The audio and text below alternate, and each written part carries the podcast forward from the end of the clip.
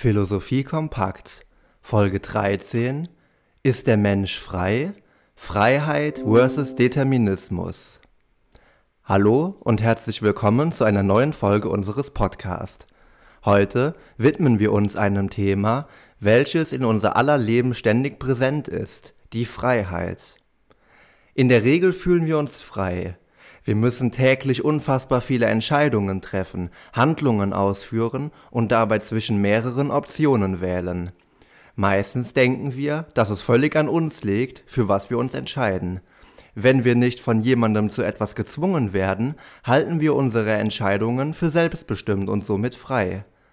Aber hat man nicht manchmal auch das Gefühl, dass man zwar in dem Moment selbst meint, man könne frei entscheiden und handeln und sich im Nachhinein doch zweifelnd fragt, ob man wirklich so frei war wie zuvor angenommen oder ob nicht doch bestimmte Faktoren uns eher in die eine als in die andere Richtung bewegt haben? Wenn ihr schon einmal solche Gedanken hattet, dann seid ihr bereits mittendrin in der philosophischen Debatte von Freiheit gegen Determinismus. Die Frage nach der Freiheit ist ein philosophisch äußerst umstrittenes Problem, auf das es seit vielen Jahrhunderten keine eindeutigen Antworten gibt und auch wenn uns heutzutage viele Neurowissenschaftler einreden wollen, dass Freiheit nur eine Illusion sei und letztendlich alles von unserem Gehirn gesteuert wird, ohne unser Zutun, so sind doch auch solche Theorien mit äußerster Vorsicht zu genießen. In dieser Folge werden wir auch auf die Neurowissenschaften eingehen doch zunächst einmal erarbeiten wir uns klassische philosophische Positionen in diesem Bereich. Freiheit ist ein enorm vager Begriff, den wir am Anfang unbedingt präzisieren und eingrenzen müssen. Wir sind uns alle einig, dass es Freiheit in der Politik gibt. In einer Demokratie haben Menschen mehr politische Freiheitsrechte als in einer Diktatur. Aber um diese Art von Freiheit soll es an dieser Stelle nicht gehen, auch wenn politische Freiheit durchaus sehr interessant ist. Wir beschäftigen uns im Besonderen mit der philosophischen Freiheit, die vor allem von der Willensfreiheit abhängt. Wir stellen uns heute die Frage, ob der Wille des Menschen frei ist und ob er frei demgemäß handeln kann, oder ob es Einschränkungen gibt, oder ob vielleicht Willensfreiheit als solche nicht existieren kann, was die Position des Determinismus behauptet. Wir werden konfrontiert mit diesen zwei Hauptströmungen von Freiheit gegen Determinismus in Bezug auf den Willen. Das Spektrum zwischen den zwei Extrempositionen von absoluter Freiheit und absoluter Unfreiheit ist aber derartig komplex und differenziert, dass wir uns auch den gemäßigteren Ansichten widmen müssen und zu untersuchen haben, wie sie sich zueinander und untereinander verhalten. Wie angekündigt, müssen wir mit Definitionen beginnen. Freiheit als Überbegriff ist zu unterscheiden in positive und negative Freiheit. Die negative Freiheit ist grob gesagt eine Freiheit von etwas. Man ist etwa frei von politischer Unterdrückung, frei von Krankheit, frei von Gewalt und so weiter. Eine Krankheit beispielsweise schränkt einen natürlich in seiner Freiheit ein, genauso wie ein autoritärer Staat. Wer das Glück hat, von solchen äußeren Hindernissen verschont zu sein, genießt negative Freiheit. Die positive Freiheit ist, im Gegensatz zu der passiven negativen Freiheit, ein aktives Vermögen, eine Freiheit zu etwas also ein bewusstes Wählen zwischen verschiedenen Optionen, die aktive Macht, Schmied des eigenen Glückes zu sein, wie es so schön heißt. Diese Unterscheidung wurde an, unter anderem von dem britischen Philosophen und großen Vertreter von politischer Freiheit John Stuart Mill vertreten. Des Weiteren kann man auch verschiedene Grade und Abstufungen von Freiheit differenzieren. Eine Freiheit ersten Grades bedeutet etwa, dass der Wille völlig ungebunden, frei und autonom ist. Eine Freiheit zweiten Grades schränkt die Willensfreiheit zwar etwas ein, hält grundsätzlich aber an ihr fest. Ein Vertreter von Freiheit zweiten Grades ist etwa Thomas von Aquin. Er nahm an, dass der Mensch nach dem Guten strebt und gar nicht anders kann. Der Wille ist also fest an das Ziel des Guten gebunden, Somit kann er sich sein Ziel also nicht frei aussuchen, er muss danach streben. Allerdings sei, so Thomas von Aquin, der Weg zum Erreichen dieses Guten nicht festgelegt. Wie der Mensch also dorthin gelangt und welche Methoden er anwendet, um dieses Ziel seines Willens zu erreichen, bleibt ihm überlassen, und genau darin besteht die menschliche Freiheit. Freiheit impliziert nämlich auch die Möglichkeit des Scheiterns. Nicht jeder Mensch erreicht das Ziel des Guten, er kann auch Böses tun. Genau darin liegt nämlich ein wichtiger moralischer Aspekt der Freiheit. Nur wer frei ist, der ist auch für seine Handlungen verantwortlich. Ein Verbrecher, der sich seine Tat nicht frei aussuchen und für das Böse entscheiden konnte, sondern etwa aufgrund bestimmter genetischer Prädispositionen und Umweltfaktoren dazu determiniert war, eine böse Handlung auszuführen, würde keine moralische Verantwortung tragen, denn er konnte es sich ja nicht aussuchen. Dies zieht natürlich auch ein schwerwiegendes juristisches Problem nach sich, denn wo keine Verantwortung ist, da darf man auch keine Strafe aussprechen. Tatsächlich kommt es ja vor Gericht in der Realität immer wieder zu Urteilen, in welchen die Willensfreiheit des Täters angezweifelt wird und sich eventuell determinierende Faktoren für ihn günstig herausstellen. Philosophen haben schon vor vielen Jahrhunderten bemerkt, dass eine Ethik nur auf der notwendigen Voraussetzung der menschlichen Freiheit zu begründen ist man muss immer annehmen, dass eine Handlung oder Entscheidung eben nicht unausweichlich wie das Schicksal vorherbestimmt ist, sondern dass es auf einem freien Willen beruht, dass man immer auch hätte anders handeln können, als man es letztendlich tat, dass man also eine Wahl hatte, die man kontrollieren und steuern konnte und zu der man eben nicht gezwungen war. Prominent baute etwa Immanuel Kant seine gesamte Moralphilosophie auf dem Prinzip der Freiheit auf. Freiheit versteht er hierbei als das Vermögen des Menschen, aus sich selbst heraus eine neue Kausalkette ins Leben zu rufen und dabei die notwendigen und unausbleiblichen Kausalitäten der Natur zu durchbrechen. Dies ist für ihn die Autonomie, also die Selbstgesetzgebung. Es ist die Freiheit, wegen der man aktiv Veränderungen in der Welt vornehmen kann und alternative Weltvorgänge herbeiführen kann, und zwar aus sich selbst heraus, ohne einer Notwendigkeit der Natur unterworfen zu sein. Zumindest, so Kant, wenn man sich hierbei seines Verstandes bedient und nicht auf seine Sinnlichkeit und Triebe zurückgreift, denn in diesen ist der Mensch als Naturwesen der Notwendigkeit ausgeliefert und somit unfrei. Bloß im vernunftgemäßen Handeln äußert sich die Freiheit und auf dem Gesetz der Vernunft baut Kant ja auch seine Ethik auf. Mehr dazu erfahrt ihr in Folge 8 zum kategorischen Imperativ und der deontologischen Ethik. Eine radikale Philosophie der Freiheit entstand vor allem im 20. Jahrhundert in der Strömung des sogenannten Existenzialismus, einer Philosophie, die den Menschen selbst und insbesondere seine unausweichliche Freiheit in den Mittelpunkt stellte der französische Hauptvertreter des Existenzialismus, Jean-Paul Sartre, spricht sogar davon, dass der Mensch zur Freiheit verurteilt sei. Er unterscheidet hauptsächlich zwischen zwei Zuständen der Existenz, dem Sein an sich und dem Sein für sich.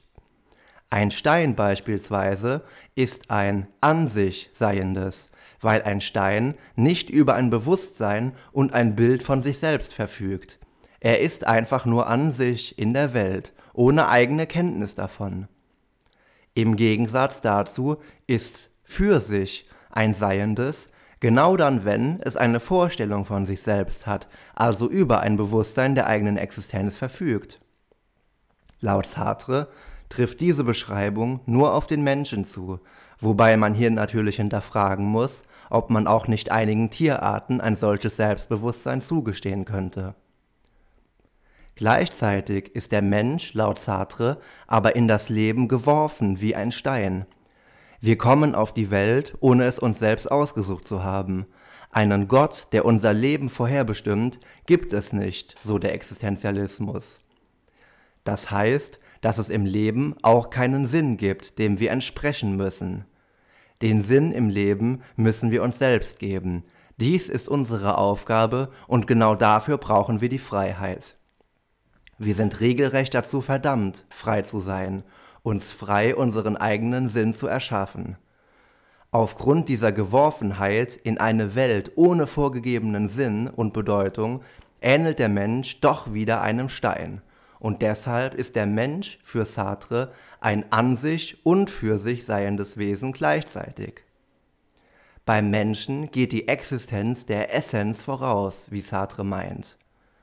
Gemeint ist damit, dass wir keine vorherbestimmte Essenz, also kein Wesen haben, sondern uns als erstes mit unserer eigenen Existenz konfrontiert sehen und erst davon ausgehend uns unser Wesen selbst in Freiheit erschaffen müssen. Aus diesem Grund sind wir absolut frei und auch vollkommen verantwortlich für unser Handeln, das letztendlich bestimmt, wer wir sind und zu was wir uns selbst machen. Wir müssen also dazu stehen und können uns nicht vor dieser Last der Freiheit retten, denn immer wieder neu handeln und entscheiden zu müssen, ist natürlich auch anstrengend und diese Bürde kann uns keiner abnehmen. Der Existenzialismus mag aus lebensphilosophischer und künstlerischer Perspektive durchaus attraktiv sein, doch knallharte Deterministen, die häufig einen naturwissenschaftlichen Hintergrund haben, überzeugt diese Konzeption einer absoluten Freiheit keineswegs. Einer dieser extremen Deterministen war Arthur Schopenhauer, an dessen Beispiel wir uns im Folgenden die Definition des Determinismus zu Gemüte führen werden, nachdem wir uns mit der Definition der Freiheit nun auseinandergesetzt haben. Der Determinismus geht in seiner Extremposition, wie von Schopenhauer vertreten, davon aus, dass in der Welt alles einer natürlichen Notwendigkeit unterliegt, die keinen Platz für individuelle Freiheit lässt. Zu reduzieren sind vermeintlich freie Handlungen immer auf determinierende Faktoren, die unser Handeln in Wahrheit vorherbestimmen. Oft sind uns diese Faktoren gar nicht bewusst, und doch wirken sie auf uns ein. Alles unterliegt dem Prinzip von Ursache und Wirkung, und eine ganz bestimmte Ursache kann auch nur eine ganz bestimmte Wirkung erzielen. Unter ein und derselben Ursache kann keine dem völlig entgegengesetzte Wirkung möglich sein. Nur eine andere Ursache kann auch eine andere Wirkung herbeiführen. Dies bezeichnet man auch als harten Determinismus. Solche Vertreter gehen davon aus, dass, wenn man alle Kenntnisse von der Natur und der Welt zur Verfügung hätte, man den Weltverlauf mathematisch wie ein Supercomputer berechnen und somit alle Ereignisse vorhersagen könnte, so wie ein Astrophysiker mit enormer Präzision anhand von vielen Daten etwa eine Sonnenfinsternis vorhersagen kann.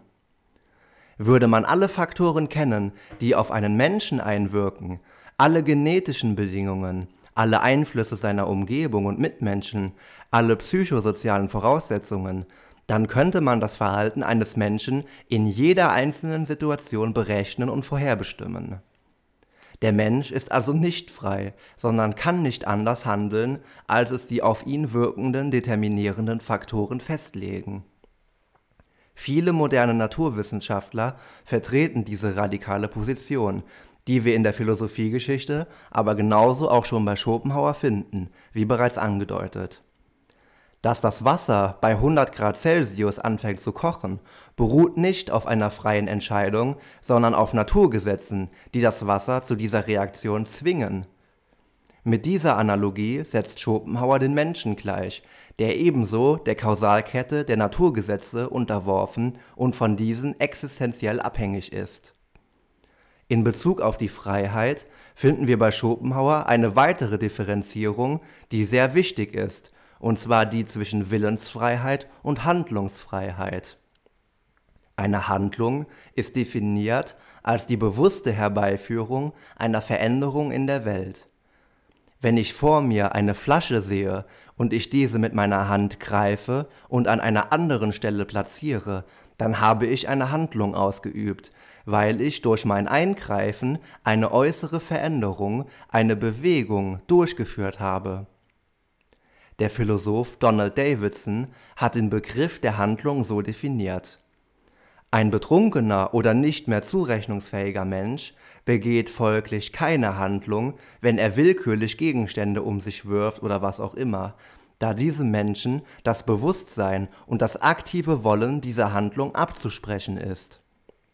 Handlungsfreiheit bedeutet also, dass ich mich bewusst für eine motorische Aktion beispielsweise entschieden habe. Somit setzt die Handlungsfreiheit die Willensfreiheit voraus, denn bei einer Handlung muss man ja gemäß dieser Definition von Davidson dem logisch vorausgegangenen Willen folgen, um das Kriterium der bewussten Entscheidung zu erfüllen.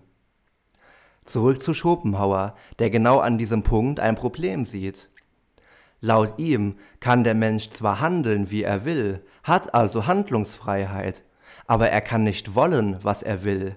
Ihm mangelt es also an Willensfreiheit. Der Gedanke dahinter ist folgender. Beispielsweise habe ich den Willen, etwas zu trinken. Ich folge diesem Willen frei und übe die diesem Willen gemäße Handlung aus und nehme ein Glas Wasser und trinke daraus. So klar und so einfach. Doch Schopenhauer fragt, woher denn der Wille kommt, etwas zu trinken. Dieser Wille hat Ursprünge, die außer ihm liegen, die der Wille sich also nicht selbst gegeben hat. Die Ursache für meinen Willen, etwas zu trinken, kann etwa biologischen Ursprungs sein, da ich eben Durst habe und mein Körper nach Nährstoffen verlangt.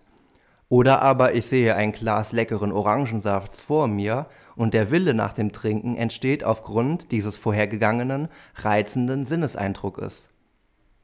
Woher mein Wille genau kommt, was noch vor ihm ist, was hinter ihm liegt, kann ich nicht bestimmen, kann ich mir nicht aussuchen.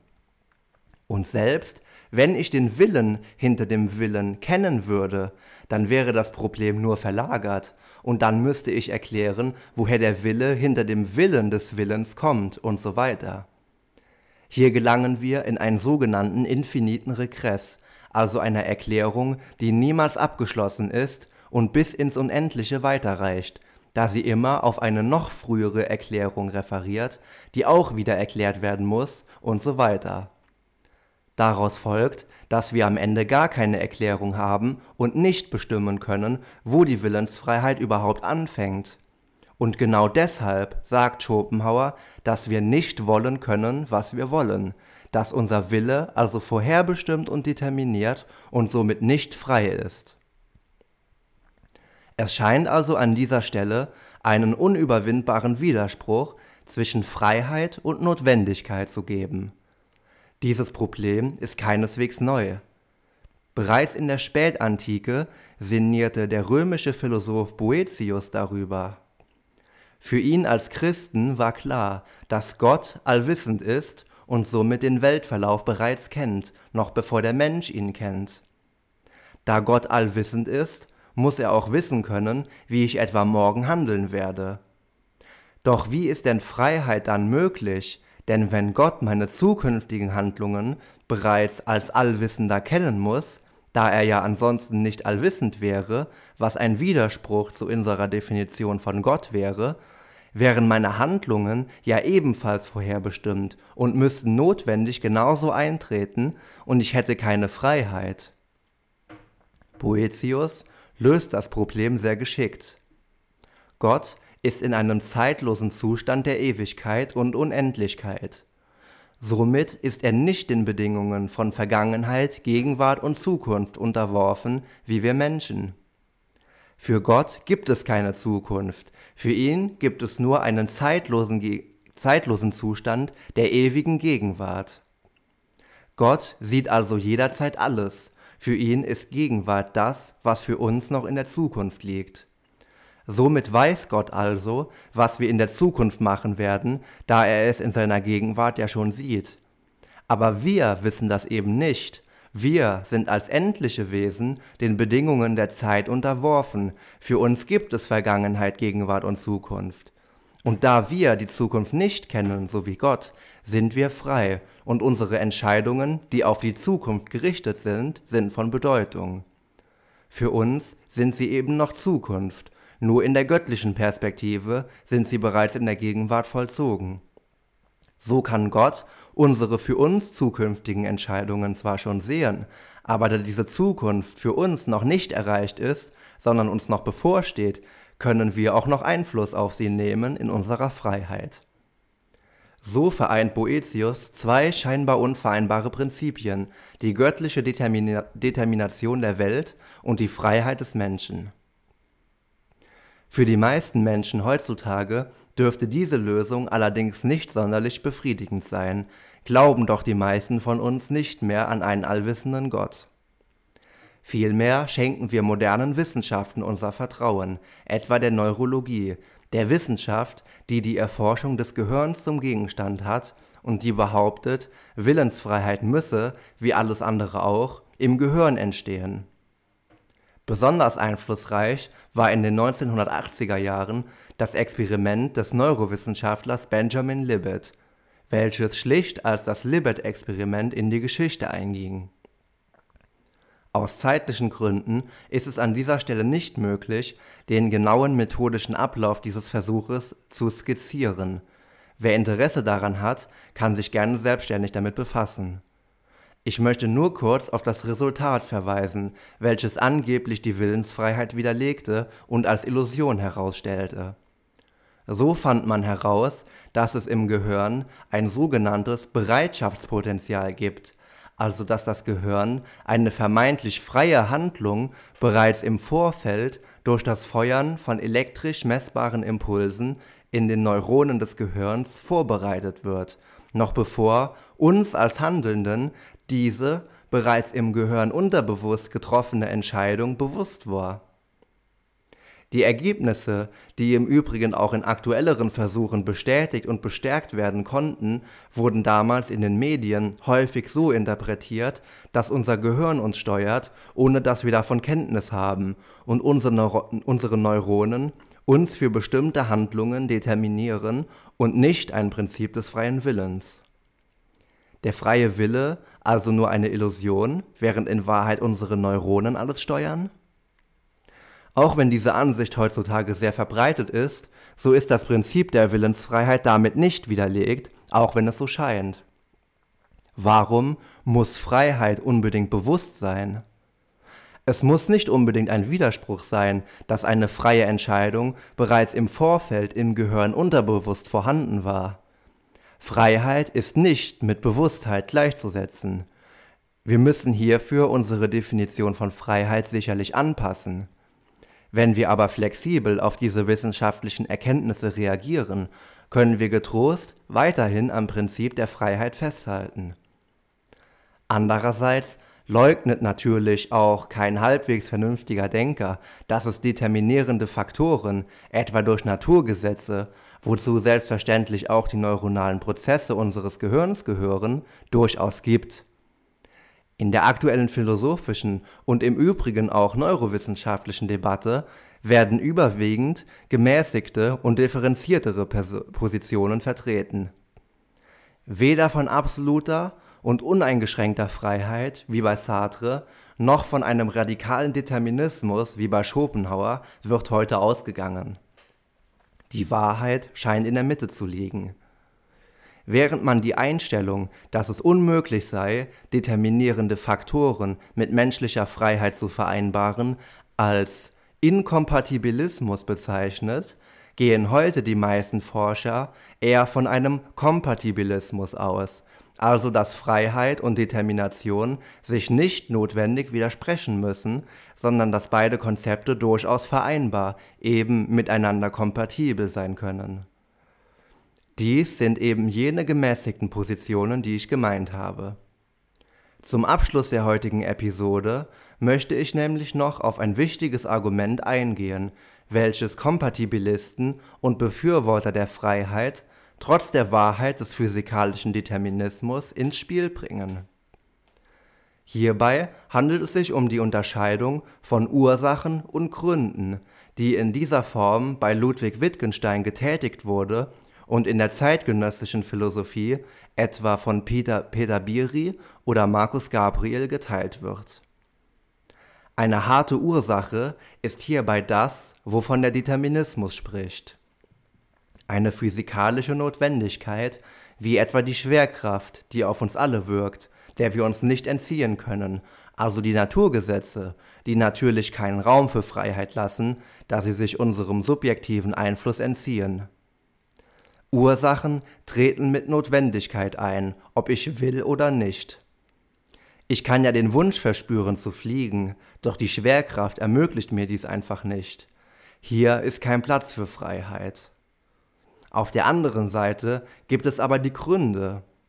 Diese ereignen sich nicht mit Notwendigkeit, sondern nur, wenn ich diesen folgen will, wenn ich mich also aus Freiheit für sie entscheide. Bei menschlichen Handlungen kann man also entweder nach Ursachen oder nach Gründen fragen. Wer nach Ursachen fragt, fragt nach harten naturwissenschaftlichen Fakten. In den Ursachen sind wir determiniert. Warum hast du nicht für die Prüfung gelernt? Weil meine Gene und meine Umwelt Umwelteinflüsse in dem Moment für mich unglücklicherweise genauso eingestellt waren, dass ich nicht anders konnte.